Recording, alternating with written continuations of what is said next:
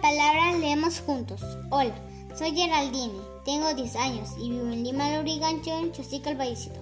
Y hoy voy a leer un poema de Arturo Corcuera. Artículo 5. Un jardín para la mariposa, un copo de tierra para las raíces, un cielo para las estrellas, un regazo propio para los niños. Gracias.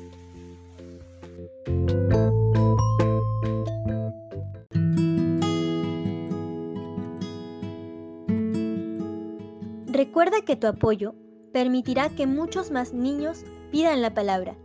Síguenos en nuestras redes y difunde nuestras lecturas.